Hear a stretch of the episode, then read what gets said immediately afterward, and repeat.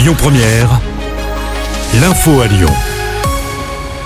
Bonsoir à tous. À la une de l'actu, il dénonce le plus grand massacre antisémite de notre siècle. Emmanuel Macron a pris la parole à la mi-journée lors de l'hommage rendu aux 42 Français tués lors de l'attaque du Hamas en Israël.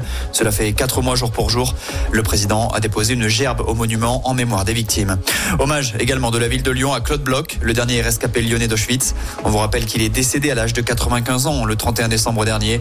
La cérémonie était organisée en fin de matinée dans les salons de l'hôtel de ville en présence de 70 collégiens. Une quarantaine de pompiers mobilisé à Irigny la nuit dernière. Un entrepôt de 600 mètres carrés s'est embrasé aux alentours de 23h30. Le site abritait deux sociétés de travaux publics. Les soldats du feu sont venus à bout des flammes au petit matin. Au final, aucun blessé n'est à déplorer. Et puis, hier soir, toujours, le raid est intervenu à Dessines-Charpieu. D'après nos confrères du Progrès, un homme retranché dans un appartement venait de tirer sur la porte d'entrée. Connu pour souffrir de troubles psychiatriques, ce quadragénaire a été interpellé. L'incident n'a pas fait de blessés. Dans le reste de l'actu, la circulation SNCF a repris entre Lyon et Saint-Etienne. En début d'après-midi, un problème de signalisation à la sortie de la gare de Château-Creux a engendré une interruption du trafic entre les deux villes. Tout est rentré dans l'ordre peu après 15 heures, indique la compagnie ferroviaire sur X, anciennement Twitter. Clap de fin pour les bijouteries Eric Duny. La direction a annoncé la fermeture des boutiques sur sa page Facebook. On en comptait une vingtaine dans notre région, dont une qui se situait à Vaux-en-Velin.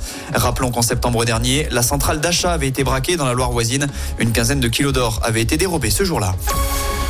Enfin, on termine avec une page sport. En basket, l'Asvel n'a pas fait le poids. Les Villeurbanais se sont inclinés sur le parquet du leader monégasque hier soir. Revers 89 à 71. Les Rodaniens tenteront de rebondir demain en Euroleague. Ils se déplacent à Vitoria en Espagne. Et puis, en foot, il y a de la Coupe de France ce soir. Deux clubs du département visent une qualif en quart de finale. L'OL accueille Lille pour un choc quand le petit poussé Saint-Priest va se mesurer à Valenciennes, pensionnaire de Ligue 2.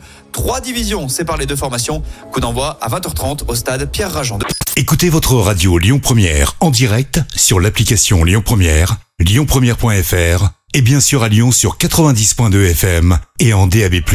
Lyon Première